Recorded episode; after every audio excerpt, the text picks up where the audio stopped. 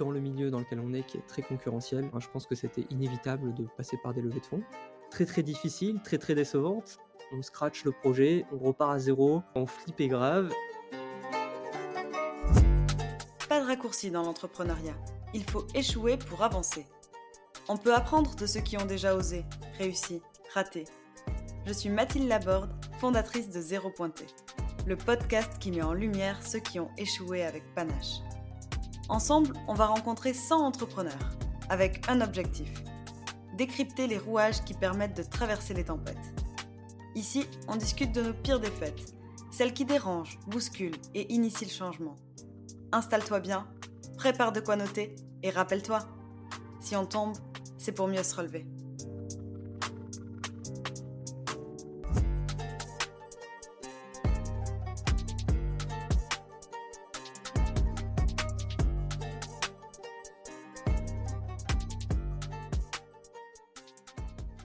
Aujourd'hui, c'est Guillaume Bocas qui fait sa rentrée au micro du podcast Zéro. Si tu ne connais pas Guillaume, c'est le cofondateur de Waste Trail Running, une marque de vêtements et accessoires d'ultra trail basée à Annecy dont la prod est exclusivement européenne. Je n'en dis pas plus au risque de te spoiler. Bonjour Guillaume, ça va? Bonjour, merci Mathilde de m'accueillir euh, dans Zéro Pointé. Avec plaisir. Euh, je cours pas mal en plus. Je pense qu'on a côtoyé les mêmes sommets. Trop heureuse de partager mon micro avec toi aujourd'hui. Je te laisse te présenter brièvement. Donc, je suis Guillaume, euh, le cofondateur de Wise. c'est une marque que j'ai cofondée avec ma chérie Axel il y a maintenant presque 4 ans. On s'est rencontrés en Nouvelle-Calédonie. Moi, je suis originaire de Lille. Et on s'est rencontrés sur un sentier complètement par hasard. on avait une passion en commun, c'était le trail. On a fait des dizaines de milliers de kilomètres ensemble. On a une histoire qui, vraiment tourne autour du, du, trail depuis le début. Il y a maintenant cinq ans quasiment, on a eu un peu cette volonté d'aligner notre pratique avec nos convictions, nos valeurs. Et on s'est mis à chercher des vêtements à faible impact environnemental, enfin des équipements de trail à faible impact environnementaux. C'était une évidence pour nous et on s'est rendu compte qu'aucune des marques, des grandes marques qui faisaient des équipements de trail ne proposait cela. Ils s'intéressaient à la question. Ça nous semblait complètement absurde. Et ça faisait quand même un petit moment qu'on avait la volonté de partager un projet entrepreneurial, enfin vraiment de faire du trail notre métier. C'est une belle aventure en tout cas. On va, on va rentrer dans l'univers de Zéro Pointé, donc on y reviendra de toute façon. Je te propose un voyage dans le temps, et plus précisément un retour à l'école. Bah, vas-y, j'ai le trac. Mais non Le retour à l'école. Je le dis souvent au début des épisodes, mais je pense, tu vois, que beaucoup de choses se façonnent entre l'enfance et l'adolescence parce que c'est cette période que tu commences à te construire, à t'émanciper, à expérimenter. Et donc, je pense que l'école ne laisse personne indifférent, tu vois. D'où ma première question. Quel genre d'élève étais-tu? Moi, j'ai vraiment, je pense, balayé l'intégralité du spectre possible en tant qu'élève. C'est-à-dire que j'ai été à la fois le pire des cancres, mais aussi un très très bon élève. J'ai un peu oscillé entre les deux. Au collège où j'ai été collé à maintes et maintes reprises, même j'ai même, voilà, j'en suis pas très fier, mais été exclu d'un établissement pendant quelques jours pour des conneries. J'avais tendance à chercher le cadre avec beaucoup d'assiduité. J'ai aussi eu une révélation sur la fin de, on va dire, plutôt vers, vers la fin de mon lycée, où je me suis dit que bon, j'avais pas envie d'être cancre, entre guillemets. Et je me suis mis en tête de, d'essayer de devenir le meilleur des élèves possible. Et en fait, ce qui est très intéressant, et je vois un, grand parallèle avec l'entrepreneuriat, c'est que quand j'ai commencé à vouloir avoir de bonnes notes, entre guillemets, au, lycée, en fait, c'était hyper dur. parce que j'avais passé peut-être les 3-4 dernières années à, justement ne pas du tout m'intéresser à ma scolarité. Donc il y a un certain nombre de d'acquis que j'avais pas j'avais l'impression de bosser énormément et que ça suivait pas du tout. C'était extrêmement frustrant. Et je me souviens même d'une revue parents-prof avec mon prof de maths terrible de l'époque en terminale. J'étais dans une classe hyper forte, tout le monde avait fait médecine ou un temps de classe prépa. Et je me souviens que ce prof de maths m'avait dit, avait dit à mon, à mon père qu'il me conseillait de faire tout sauf des maths. Il m'avait même dit que j'avais peut-être une vocation, je sais pas, en, tant que coiffeur, voilà, par, par, j'avais déjà la, touffe de cheveux comme ça. Donc ça avait été très très dur. Et moi, plutôt que de me, enfin de m'abattre, ça m'avait vraiment, euh, on va dire, chauffé à blanc. Et je m'étais arraché, vraiment arraché pour euh, devenir bon en maths. Je pense que ça, ça, avait, ça, a un peu nourri une forme d'obsession. Donc je m'en suis pas trop mal sorti. J'ai eu, euh, je pense, mon bac avec une mention bien. Et après, j'ai intégré une classe prépa.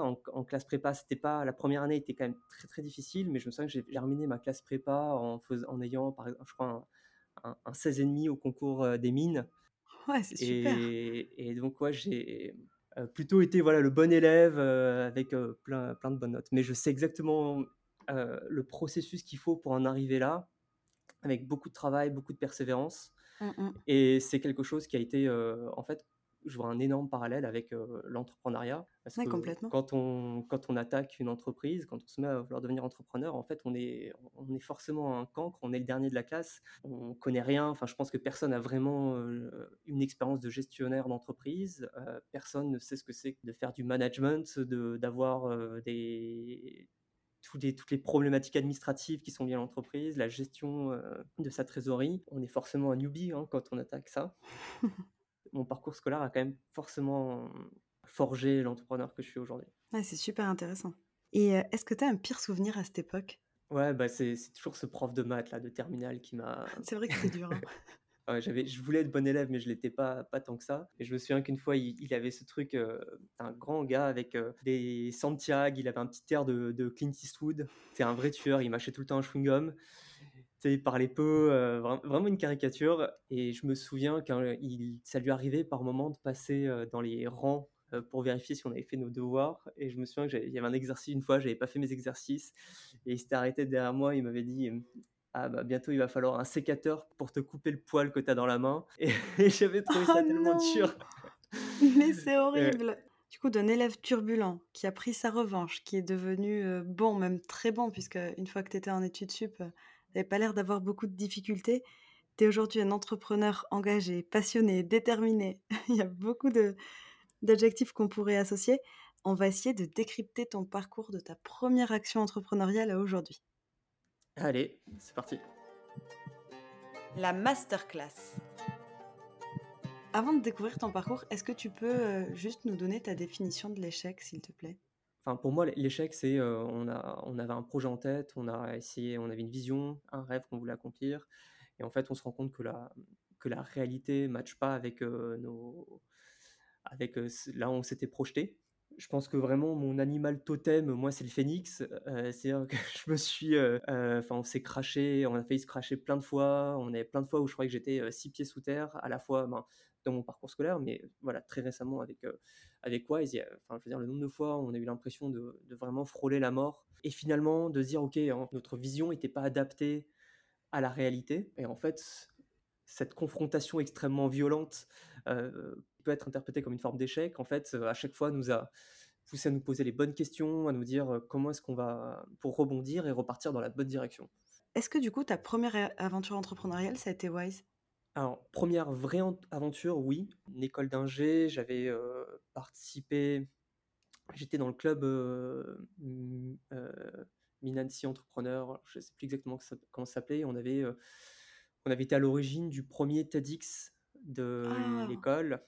Donc j'avais été, on m'avait mandaté pour, on était une petite asso et moi je m'occupais de la construction. Je pense que c'est quand même une, une vraie expérience entrepreneuriale qu'on a eu, enfin que j'ai eu sur ce projet parce que on est parti d'un cahier des charges, on disait ok on va faire le premier TEDx et tout de suite moi j'avais envie de faire les choses un peu différemment et, et je voulais pas juste me conformer à un cahier des charges, je voulais qu'on fasse un truc qui soit enfin un vrai événement pour l'école. Mmh. Donc en même temps que le TEDx, on avait tout un événement sur la journée, on réunissait des, des ateliers autour de l'innovation avec une formule où on projetait, on, projetait la, la, conférence qui avait lieu en amphi fermé on l'a rediffusé en direct sur des grands écrans. Enfin voilà, il y avait tout un, tout un événement euh, assez ambitieux. On s'est vraiment. Euh, c'est un événement qu'on a monté en, je crois, 4-5 mois avec une petite équipe. Rapide euh, C'était très très rapide, hyper intense. Je me souviens qu'on a passé. Enfin, ça s'est clairement fait au détriment justement de, mes, de, mon parcours, de ma deuxième année d'école d'Inge, justement parce qu'on y a passé littéralement des nuits blanches à, à monter oh! ce projet quand je vois des notifs de l'école euh, et que je regarde l'événement, euh, TEDx Mid Nancy, je vois qu'en fait la formule qu'on avait créée à l'époque, elle est toujours d'actualité. On est toujours en train de faire le TEDx Mid Nancy comme on l'avait construit initialement, on l'avait pensé la première année. Et je me dis bon, en fait, on, a on a créé un événement qui est, on l'a pas fait pour rien, on a créé un événement qui est resté dans la postérité. Et donc euh, juste après, tu as, fait quoi entre entre ta sortie d'études et, et ta boîte? J'ai fait pas mal de trucs assez différents, très, très éloignés de ce que je fais aujourd'hui. j'ai fait, en fait, une césure en Nouvelle-Calédonie où j'ai travaillé pour des compagnies minières. Donc tu vois, très, très loin de ce que je faisais, complètement.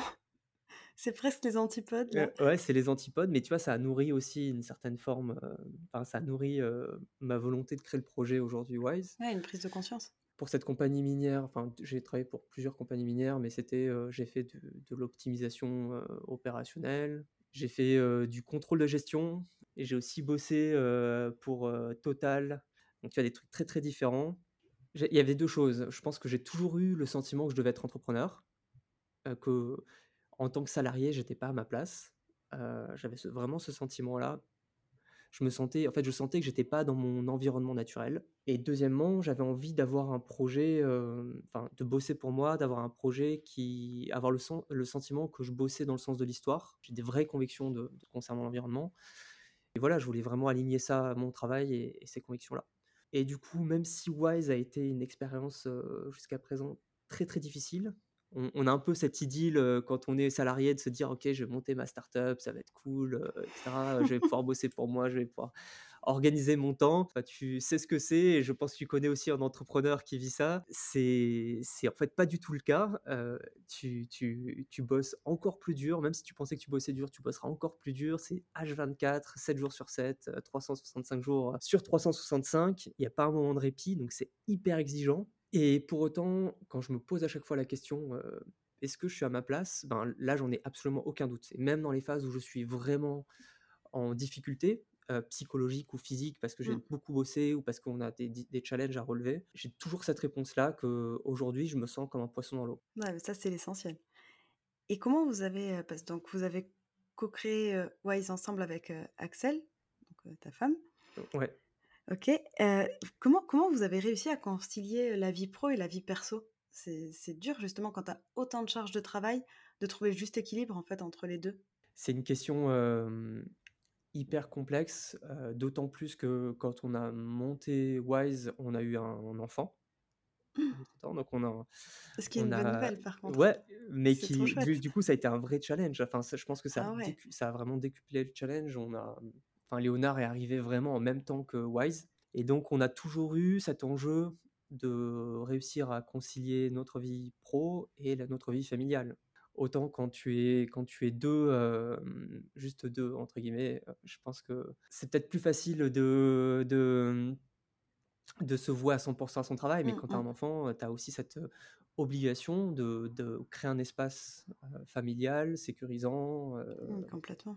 Puis ça demande beaucoup d'énergie, un bébé en plus. Euh. Et ça demande bien évidemment beaucoup d'énergie. Tu voulais une recette, une formule magique, je pense qu'il n'y en a pas, mais c'est évidemment énormément communiquer. Il faut savoir s'engueuler, c'est un art. Hein, euh, de savoir s'engueuler. Je pense que le savoir gérer euh, la crise et le conflit, c'est en fait quelque chose, c'est une compétence qui est clé. Autant c'est très très facile de savoir gérer les situations où ça va bien, mais on, parle assez peu de savoir gérer les, les, crises et, et les conflits, etc.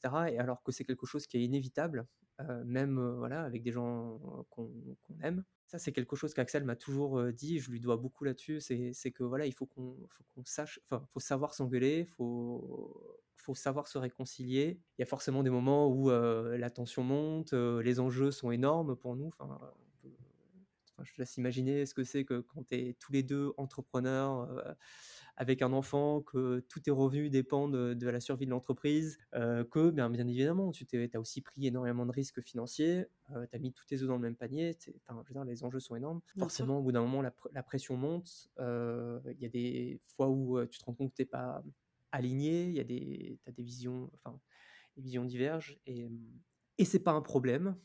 L'essentiel, c'est de communiquer et de trouver un point d'entente. Ah, c'est une super belle philosophie. Félicitations. non, et en plus, je savais pas que vous aviez eu pile, pile un enfant au moment du lancement. Et c'est vrai que ça change l'attente, non, mais même en termes d'organisation, d'énergie. Ouais, ouais, ouais, je pense qu'on a, on a cumulé tous les défis, mais bon, je le, si c'était à refaire, je pense que je le referais. Peut-être un peu différemment, mais. quand, quand, quand, vous avez co-créé la marque, c'était une marque de trail et pas d'ultra, avec une prod française, il me semble. Euh, Ouais. alors qu'aujourd'hui vous produisez pas mal au Portugal, je crois. En fait, qu'est-ce qui s'est passé? Pourquoi vous avez changé ce positionnement? C'est dur en plus de changer de positionnement, surtout quand il répond à des convictions, Ouais. que tu veux une marque française. Alors, il y a plein, plein de choses, mais c'est, heu, enfin, c'est 3 ans, 4 ans de pérégrination d'entrepreneur pour arriver à cette, heu, formule-là. Heu, aussi de de revers, hein, enfin, je veux dire, je résumerai notre expérience entrepreneuriale en disant que, ben, on tu viens avec, sans vraiment connaître, enfin, tu y a plein de choses que tu ne sais pas. Mmh. Heu et heureusement, parce que sinon, enfin, sinon je pense qu'il y aurait une forme de vertige qui pourrait faire que tu ne te lances pas, mais c'est bien d'avoir un peu cette naïveté, heu et et cette insouciance. Il y a Ouais. plein de choses que tu ne sais pas, tu viens avec des convictions, en Mmh. te en ayant un projet en tête. Mais en fait, heu, tu finis par être confronté à la réalité. Nous, il y a il y a plein de choses qui se sont passées entre-temps. La la conviction de base, elle a jamais évolué, elle. C'était de dire: «On veut faire des vêtements, heu, adaptés à la pratique», enfin, vraiment performants. Nous, on imagine une forme de gamme, heu, gamme S-Lab, tu vois? Point très très pointue, enfin, plutôt à la à destination des experts. Ça, c'était vraiment le l'idée de base, mais qui serait faite de manière très propre Mmh mh. et pour nous, le très propre, à la base, c'était de enfin, quand on a fait on a fait une analyse de cycle de vie et on a regardé les différentes options, pour nous, il y avait une conviction, c'était enfin, ce dont on se rendait compte, c'est qu'utiliser des matières françaises, ça avait un vrai sens parce que, heu, en fait, le mix énergétique français faisait que ça réduisait de fait l'empreinte carbone, heu, des produits qu'on faisait, mais très, très dras drastiquement, Mmh mh. de manière beaucoup plus efficace que, par exemple, des considérations sur, heu, le recyclé ou, enfin, je veux dire, l'ordre de grandeur, c'est, heu, la la le même tissu fait de A à Z en France versus en Italie, ça réduit de 60 les émissions de C'est CO2. énorme. Ouais. Donc c'est c'est vraiment le levier numéro un de réduction de l'empreinte. Le deuxième levier, c'était la qualité et ensuite on s'est dit: «OK», on a quand on a, comm commencé, on s'est dit: «Bon, ça serait quand même cool de le faire en circuit court, le plus court possible» et on a trouvé un atelier en France qui était capable de faire nos produits. Sachant qu'il y a quand même sur des produits très techniques comme ça, en fait, ces ateliers, heu, il y en a techniquement, 2, heu, qui étaient capables de le faire, en France et donc on a bossé avec eux, ça a très bien marché, mais c'était un tout petit atelier et il faut voir que, il y avait il y avait 6 couturières, Mmh. heu et on a très, très vite atteint les capacités de production de l'atelier. On a eu des enjeux industriels autour de ça, heu, c'est-à-dire qu'il fallait qu'on soit capable de scaler. Ouais. Donc on on voyait très vite les limites du modèle, made in France. Dans notre cas, hein, je dis pas sur d'autres, d'autres secteurs, mais nous, il y avait des énormes, heu, efforts industriels à faire, heu, pour scaler. Heu et tu vois, ça, je parle il y a 2 ans. Il y a. 2 ans, on saturait déjà l'atelier à on était capable d'occuper l'atelier, là, les 6 couturières pendant 6 mois et donc il y avait ces enjeux industriels et il s'avère que l'atelier entre-temps a a délocalisé. On a enfin, il a été, rapatrié à Lyon. On a perdu les compétences des couturières, il fallait tout repartir à 0.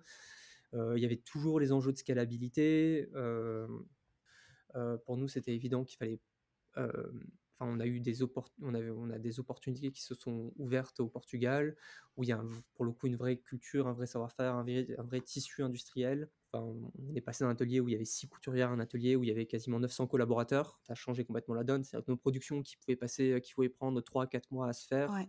elles étaient pliées en 3-4 jours. Donc ça pose des vrais enjeux de de réactivité et Ouais. cetera. Ça révolutionne le process, ouais.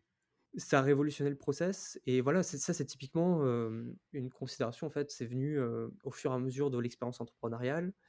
D'autres personnes auraient fait, le même projet, auraient peut-être trouvé, d'autres alternatives, auraient Mmh. réussi à réunir d'autres, d'autres conditions. Nous, on n'a pas réussi à rach enfin, on a eu un moment la volonté d'acheter un atelier, de le construire. On n'a pas eu les finances sur le moment, on n'a pas réussi à trouver les fonds. On s'est peut-être mal pris, enfin, j'en sais rien, mais en tout cas, on n'a pas réussi C'est à le faire. compliqué en plus pour faire vraiment de la technologie, heu, la pointe de la technologie. On a cette fausse idée, heu, qu'il y a une perte de savoir-faire sur la partie confection. Autant c'est vrai, il y a une perte de savoir-faire sur des produits comme du jean ou, Ouais, des chemises, heu, parce qu'il y a eu des délocalisations. ouais. Mais sur des produits aussi techniques que ce qu'on fait aujourd'hui avec du thermocollage, de la découpe laser et tout, en fait, c'est des choses, c'est des technologies assez modernes et le savoir-faire n'a pas existé en France et il doit être développé. Mmh. Donc nous, la question qu'il se posait, c'est qu'il fallait qu'on soit qu'on soit très, très moteur dans le développement et on n'avait pas les les finances pour développer notre propre atel atelier, donc il fallait se, mmh, fallait se trouver un partenaire industriel qui partageait les mêmes enjeux que nous. Et voilà, les opportunités se présentent pas toujours au bon moment. C'est pas fini. C'est pas fini, ouais. Peut-être pour la suite. Euh, dans tous les produits que vous avez faits, vous en avez breveté pas mal. Par exemple, le, sac Sherpa, si je me trompe pas, il a été breveté. Ouais. Euh, parce que c'est une, innovation produit. Enfin, il est incroyablement pratique pour, pour ceux qui ne le connaissent pas. Est-ce que c'est simple de breveter un produit en France? Alors, on s'est vite rendu compte que sur notre marché, ce qui était assez intéressant, c'est que autant il y a des mastodontes qui innovent énormément, qui mettent énormément d'énergie euh, dans le développement de la chaussure. Mmh. Je pense à nous, nos concurrents directs, euh, ça va être euh, Salomon, Oka, du Millet, du Adidas, du Nike. Enfin voilà, c'était vraiment des, gros acteurs qui ont des, énormes moyens en R&D. Et ce qu'on a trouvé assez, quand on a commencé à développer le projet, ce dont on s'est rendu compte, c'est que ces acteurs étaient vraiment extrêmement focalisés sur la partie chaussures. Ce sont tous des fabricants de chaussures en fait. Et en fait, sur la partie équipement textile, il y avait un vrai boulevard en termes d'innovation. on se rendait compte, plus on mettait le nez dedans, et plus on se rendait compte que en fait, on n'était pas du tout arrivé aux capacités, à la enfin, on n'est pas du tout exploité tout ce qui était possible de faire. Enfin, là, je pense que c'est ma casquette d'ingénieur qui, a vraiment vu ça, mais on, on, on s'est rendu compte qu'il y avait plein, plein d'innovations à faire. Et ça a été assez facile, enfin, entre guillemets, assez facile d'innover sur la partie équipement. Notre principal fournisseur est basé en Ardèche.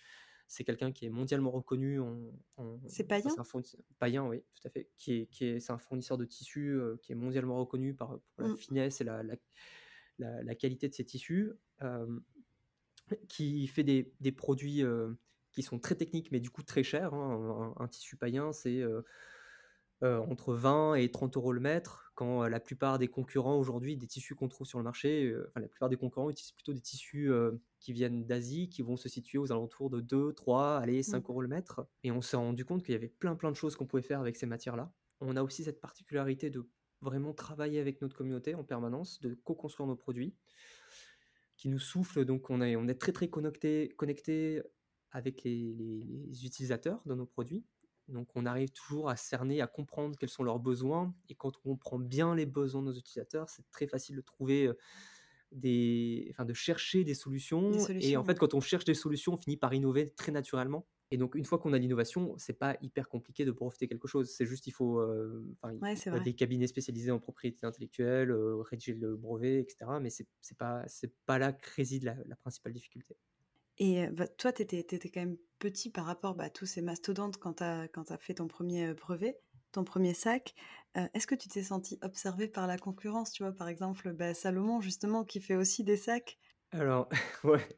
Alors, très. Mmh, c'est assez. Alors, on est clairement. Je sais que notre sac est, est, clairement très regardé. Apparemment, il est dans pas mal de cabinets de RD, de des concurrents. Je suis. Alors, moi, je vois ça très positivement. Hein. Je ah sais que qu'ils ont mais ça fait un petit moment, par exemple, que, que Decathlon achète nos produits.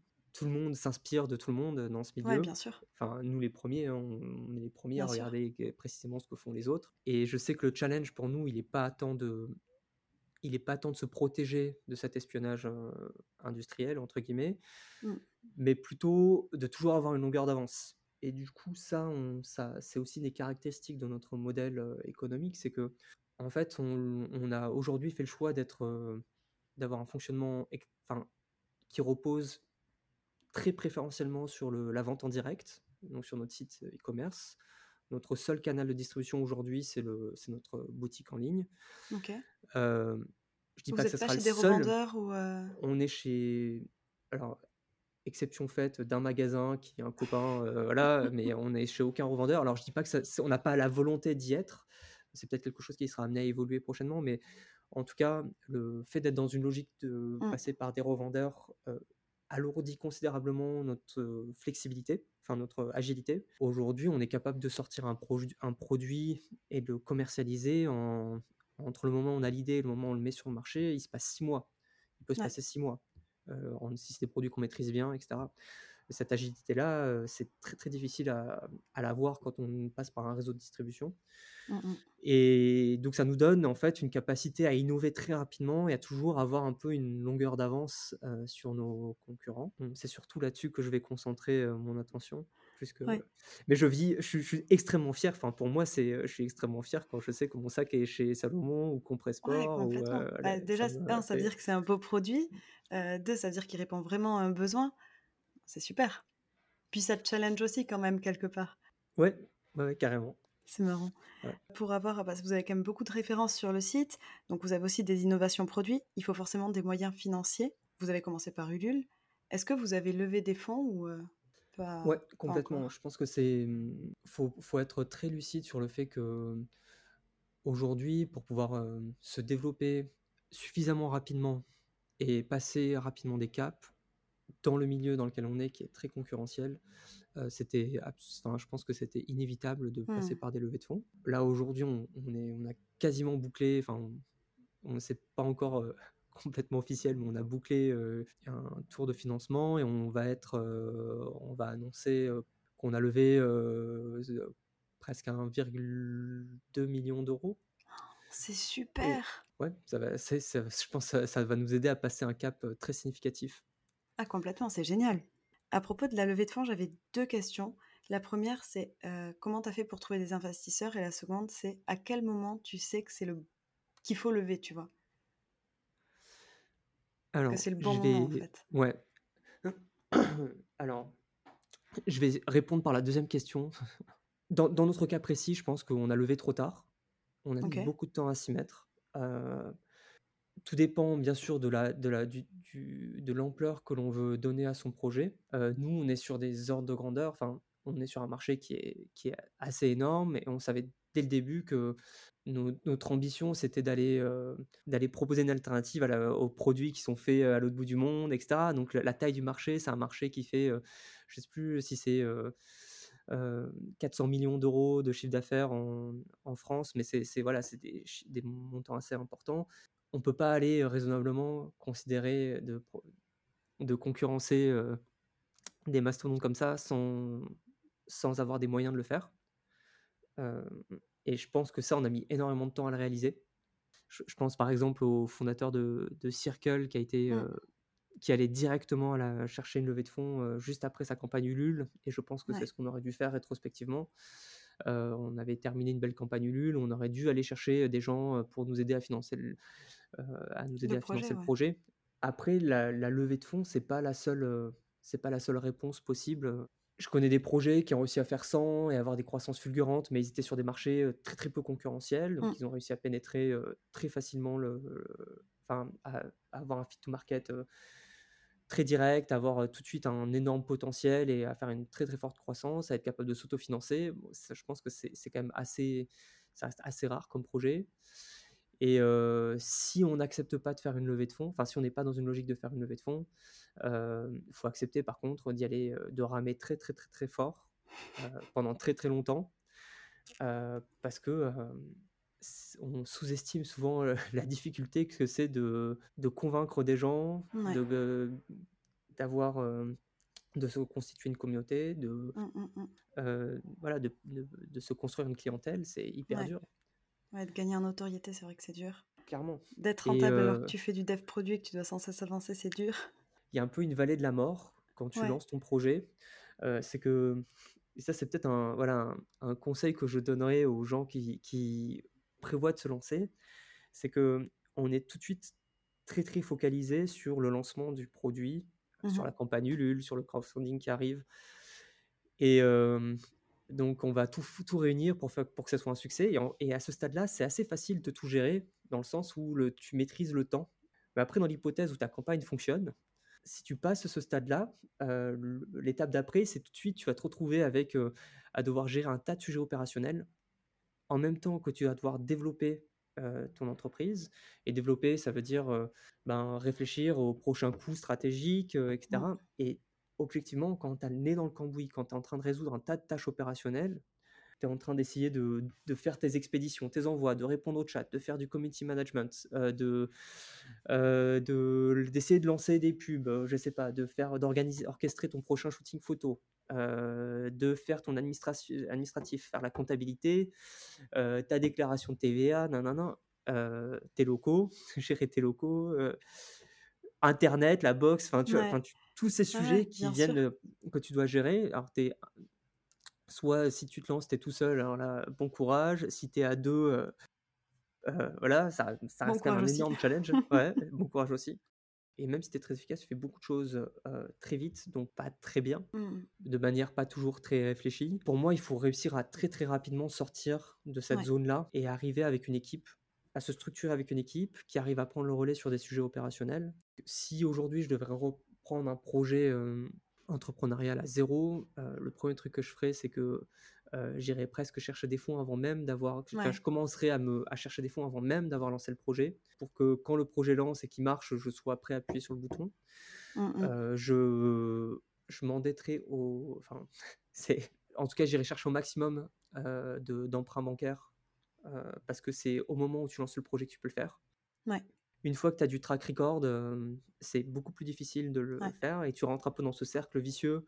C'est bête, mais c'est toujours beaucoup plus facile de convaincre les gens que tu vas faire quelque chose de fou, une fois que tu as été confronté à toute la réalité du truc et qu'en fait, heu, bon, les prévisions sont pas exactement là où tu les attendais, heu et les et les banques, une fois que tu as un peu de track record, elles sont beaucoup plus frileuses pour te pour te prêter de l'argent. Alors que c'est le moment où tu en as le plus besoin pour te développer, heu, peut-être que toi, tu as fait ta preuve de concept, heu, tu as peut-être, montré qu'il y avait de l'attraction, mais heu, les banques vont te dire: «On n'a pas vocation à financer, heu, ton développement». Alors qu'au début, quand tu commences, que tu es vierge, c'est le moment où tu peux emprunter le Mmh, mmh mh. vraiment, où tu peux faire les plus gros emprunts et donc voilà, c'est clairement ce que je recommanderais aussi, c'est ça, c'est anticiper ses besoins de financement. Ouais, complètement, c'est noté. J'avais envie de rebondir tout à l'heure, tu parlais de l'importance d'avoir une équipe pour pouvoir déléguer toute la partie opérationnelle.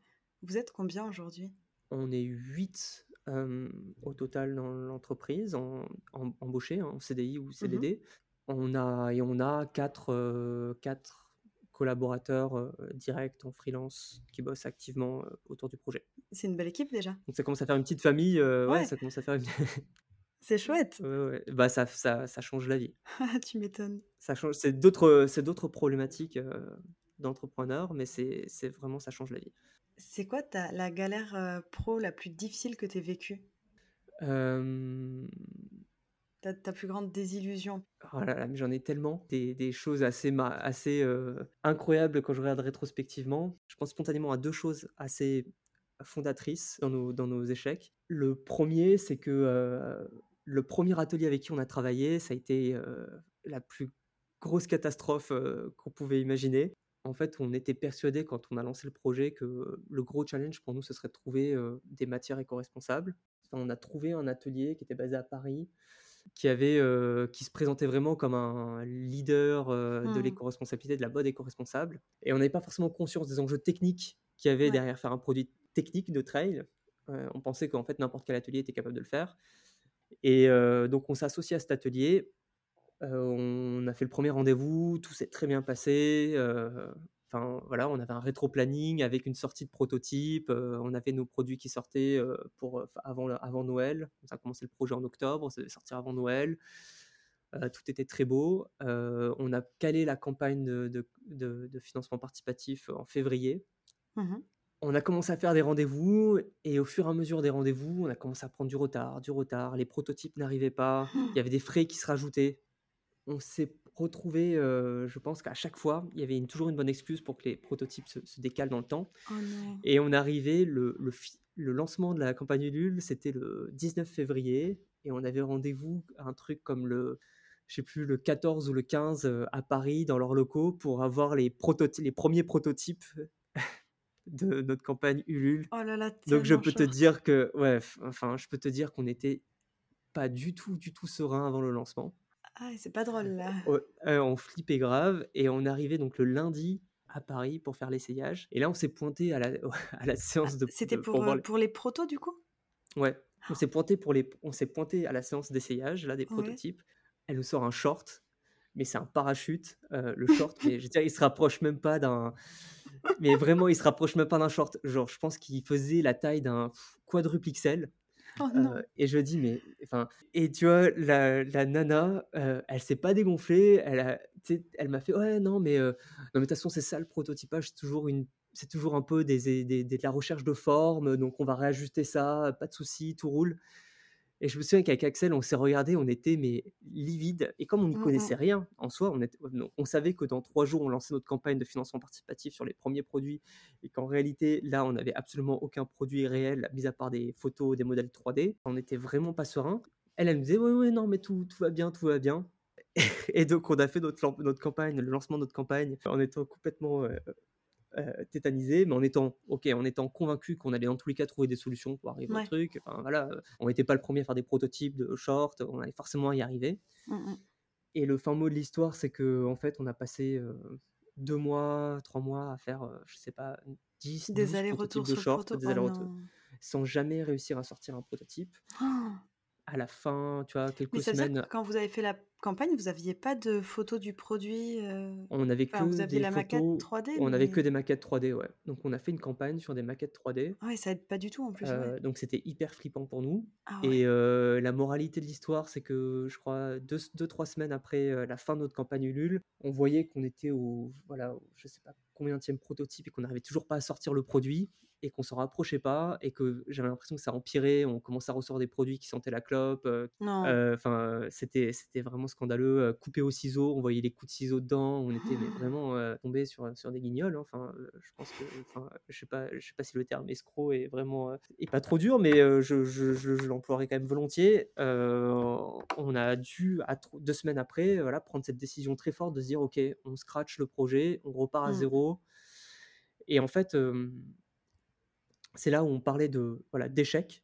Donc on ça a été une énorme déception. hein. Enfin, quand on avait dépensé quasiment 15 000 euros, c'était la moitié de nos économies euh, dans ce- avec cet atelier en prototype. euh, Enfin voilà, on avait vraiment l'impression de s'être fait arnaquer. Mais en fait, on avait surtout beaucoup appris. L'équipe qu'on a construite aujourd'hui, les modélistes qu'on a trouvés, en fait, ce sont ceux qu'on a aujourd'hui Ah, euh, et qui sont des super, euh, enfin voilà, qui sont des, des, enfin, des super alliés dans le projet. Ils nous ont aidés à construire, à trouver le bon atelier, et- etc. Et donc cette première expérience euh, très très difficile, très très décevante, euh, on a tiré plein d'apprentissages et on a réussi à sortir avec ce la nouvelle équipe qu'on a construite, euh, le Short Sherpa, qui était, on va dire, notre première Le grosse fameux. innovation, euh, qui a très très bien marché. Je pense qu'on en a vendu plus de 2000 euh, depuis, euh, depuis le lancement de la marque. Donc c'est un, un exemple euh, très fort. De...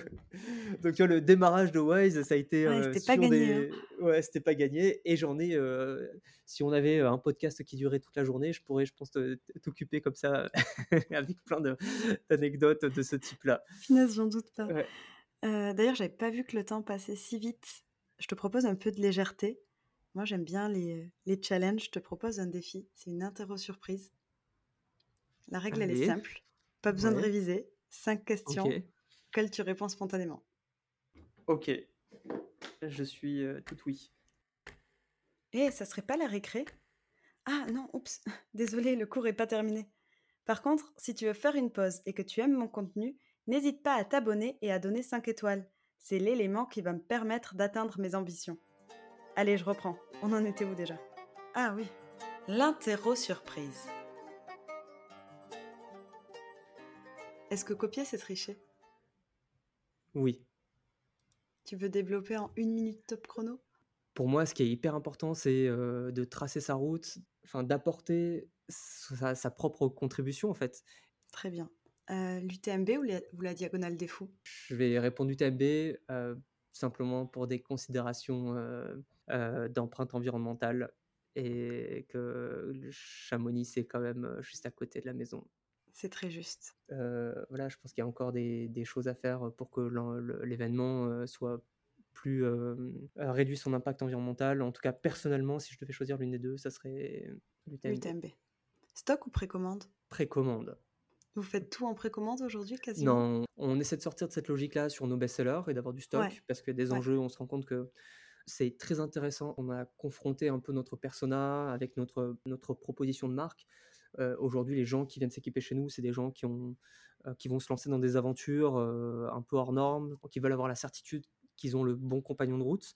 Mmh Et je pense que ça passe par le fait aussi de pouvoir avoir le, commander son équipement un peu, pas à la dernière minute, mais pouvoir l'avoir quand on a besoin. Mmh et du coup, sur nos best-sellers, sur des produits où on sait qu'on aura toujours du roulement et que ça va, ça va toujours sortir, on, on essaie d'avoir du stock. Par contre, sur tous les lancements de produits, sur toutes les innovations qu'on fait, c'est toujours testé en précommande.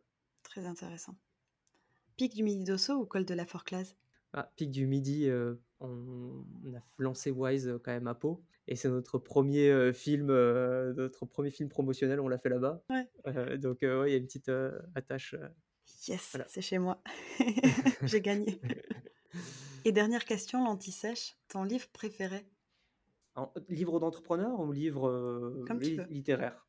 Bah, vas-y, je donne une réponse de chaque. en pure littérature, moi j'ai adoré, j'adore Haruki Murakami et il a écrit un superbe livre qui s'appelle Kafka sur le rivage. je sais pas si tu connais. Je connais l'auteur, mais je connais? pas ce livre. En tant qu'entrepreneur, le livre qui a le qui a le plus d'impact pour moi récemment, ça a été Story Brand de Donald Miller, que je recommande à toute personne qui va avoir une offre commerciale à, à construire. C'est un, un, outil qui a vraiment euh, eu un impact significatif, nous, sur nos ventes. On a constaté en, en l'appliquant. Euh, alors, je, suis en train de. j'ai pas de part. Euh, je, je, je, suis pas. C'est ce que j'allais dire. je suis pas commissionné sur les ventes de ce livre, mais nous, on a senti, je pense que tu vois, je pourrais dire qu'on lui attribue, comme ça à la louche, c'est toujours très difficile, mais on lui attribue une petite augmentation de 20% de notre chiffre, chiffre d'affaires, comme ça. Ah, c'est énorme. C'est quand même, ouais, ouais, ouais, c'est complètement game changer dans la manière dont tu structures ton offre et la manière dont tu racontes les messages sur tes produits et tout. Et donc... Très bien. Bah écoute, je, je ne l'ai pas lu et je vais l'ajouter. Bah écoute, c'est un sans faute pour cette interro surprise, bravo. Je te propose de reprendre un peu de hauteur. Euh, on va se concentrer, on va passer à la correction, si tu es d'accord. Ouais, allez, c'est parti. La correction. La correction, c'est trois règles pour échouer à coup sûr quand on lance un projet. Si tu veux vraiment être sûr de te rater, qu'est-ce que tu mets en place? Ouf. Alors, euh, premièrement, euh, tu ne te documentes pas trop sur la, sur le sujet. C'est-à-dire, tu prends pas la peine d'appeler des acteurs qui sont déjà sur le, qui vivent un peu cela, d'autres entrepreneurs qui ont été confrontés aux mêmes problématiques. ensuite, deuxièmement, faire un prévis qui passe tout juste. on a ce, ce, biais, je me vois rétrospectivement faire mon prévisionnel au tout début, mon, me souvenir que mon point d'équilibre était sur la structure que je voulais, était à 300 000 euros de chiffre d'affaires, euh, sur, la, sur la deuxième année et de me dire euh, ah, ça va être, euh, je sais pas quand, ça va être quand même compliqué. bon, bah, c'est simple, il suffit que j'augmente mon chiffre d'affaires et hop, augmenter mécaniquement mon chiffre d'affaires sans trop comprendre les enjeux derrière. Et, et, en fait, je pense que si j'avais analysé froidement le truc, mmh. je me serais rendu compte que j'avais besoin de faire une levée de fonds et que j'avais besoin de me financer, etc. Et donc, le, la deuxième erreur, si tu veux échouer à coup sûr, c'est de faire un prévisionnel qui est trop serré. Je pense qu'il faut prendre, faut toujours prévoir, mais c'est vrai, hein, deux fois plus de temps que ce que tu imagines et deux fois plus de, de moyens, du coup, si tu veux évoluer mmh de manière sereine. Parce que en fait, ça se passe jamais comme prévu. J'ai jamais vu, moi, mon, mon prévis s'est jamais déroulé exactement, que ça soit bien ou en mal. Ça s'est jamais passé comme je le voulais le fait de faire un prévis qui passe euh, ric-rac, euh, ça va te, en pensant que ça va passer, ça va te mettre dans des tensions euh, mmh. énormes et un défi voilà, dont tu n'as pas besoin. En fait, là, l'objectif, c'est aussi de construire un truc sur du long terme. Mmh, mmh. Et si tu te retrouves à devoir gérer du très court terme parce que tu es short de cash, en fait, tu perds du temps sur du long terme. Quoi. Complètement. Et le troisième point? Et le troisième point, pour rater à coup sûr, ne pas prendre, prendre ton sujet RH un peu à la légère, et, faire un recrutement à la va-vite. je pense que ton équipe est, est vraiment clé, clé, clé de ta réussite. C'est vraiment elle qui va t'aider à, y arriver ou pas. Enfin, c'est ton top investissement hein, si tu y penses. Tu vas pas investir dans une voiture si, sans avoir regardé euh, les, quelles étaient toutes les options, euh, qu'est-ce qu'apportait chaque modèle et tout. Et des fois en RH, on a tendance à le faire un peu au feeling. Les conséquences d'un mauvais recrutement euh, vont bien au-delà de, simplement ça peut avoir un impact sur toute l'équipe, ça peut avoir Mmh un mh. impact, heu, sur, heu, ton enfin, voilà, c'est c'est sur toute ta boîte, quoi, donc heu On me le dit pas assez souvent celui-là, je crois. Et Ouais. l'auto-évaluation, quelle note et appréciation tu donnerais à à votre aventure avec Axel? Ouf! On est obligé de mettre une note? Non, si tu veux, tu peux mettre une pastille. Tu as le choix entre rouge, orange ou vert, comme à la Et maternelle. bah, je mettrais un vert. Ah! Non, mais en fait, heu, c'est marrant, mais je trouve que c'est en fait, ce qu'il faut bien avoir en tête, c'est qu'un projet entrepreneurial, pour moi, on le fait pas pour avoir une bonne note.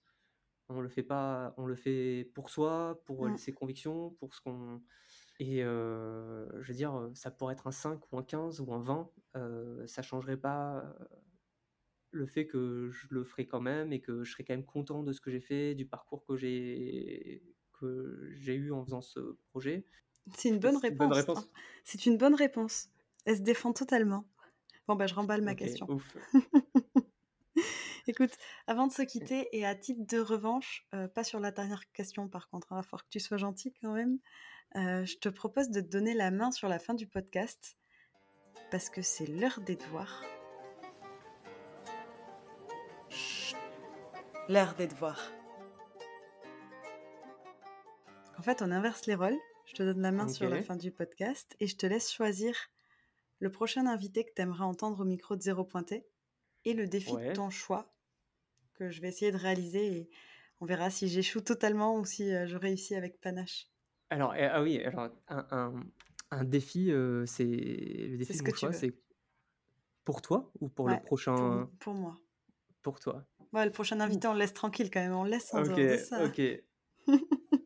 D'accord. Alors le prochain invité, heu, je serais extrêmement heureux, heu, de d'entendre l'histoire de Clément de Opale. Clément Molavé. Mais tu en fait, tu l'as déjà eu peut-être en pod en Non, je l'ai jamais non? eu. Je l'ai jamais OK. eu, mais je suis, heu, je suis Opale de près. D'ailleurs, c'est OK. intéressant par rapport à ce que tu disais où tu aurais bien aimé avoir ta prod à toi, ben, il a réussi à le faire. Il y a quand Ouais, même des parallèles clairement. entre les 2 aventures, ouais. Et ben, Clément qui est, heu, en fait, heu, depuis très peu, heu, notre voisin de bureau. Il a emménagé dans la même pépinière donc Ah! Je sais qu'il a une pas. il a une histoire, fascinante et ce qui est marrant, c'est que nous, on s'est lancé quand on s'est lancé, avec Wise, Clément avait déjà créé Opale Mmh et mh. pour nous, c'était, un des gros benchmarks qu'on avait en termes de de res d'éco-responsabilité. Ouais, c'est une superbe marque. Et là, il vit une aventure qui est assez exceptionnelle aussi, en soi, c'est qu'il est en train de complètement repositionner la marque Ouais. et heu, c'est assez fascinant, hem, les problématiques qui se posent en ce moment. Ouais, ça serait super intéressant. Puis, c'est c'était vraiment, très audacieux là, le son nouveau positionnement, je trouve ça incroyable. Et puis le défi que je te lancerai, alors, j'aurais pu être vache et te dire, faire, l'UTMB ou, quoique, hein, peut-être que c'est quelque chose que ah, tu Écoute, as pas l'air d'y être je opposée. Ouais, non mais bah, je cours je cours déjà beaucoup, mais heu, des si longues distances quand même là, ça serait du jamais vu, hein, dans mon parcours. Et ben, alors, bah, écoute, je heu, je t'invite sur la le 80 kilomètres de la Maxi Race. C'est quand Si ça ça? te dit, à à Ouais. domicile, je crois que c'est en mai. Oh! Ouais. Carrément? Trop bien! Trop, trop Si bien. tu si tu cours un petit peu déjà, ça peut être, Ouais. heu, ça peut être dans tes cordes, hein. Bah, je vais regarder ça de près. Oui, tu m'aurais proposé la Saint-Élion la semaine prochaine, Eh heu, là, je t'aurais dit: «Pas possible, on refait, on coupe, on coupe». Ah mais carrément. OK, super. Ouais, tu prends? Ouais, je prends, Ouais, avec OK, plaisir. allez, bon. Bah, merci beaucoup Guillaume, c'était top ce cet épisode, j'ai adoré. J'ai appris Et plein de ben, merci choses. Mathilde. J'espère que ça t'a plu aussi. Ouais, grave, bah, c'est c'est toujours marrant de revenir sur ces sur ces échecs et de repenser à à tout le parcours qu'on a fait, heu, donc ouais, j'ai pris beaucoup de plaisir à, à à faire ce podcast et je vais, heu, clairement aller en faire l'éloge, heu, de Clément pour le pousser à venir, si sur le sur un des prochains épisodes. Allez, parfait. Yes, merci pour le coup de promo. Bon, bah, à bientôt alors.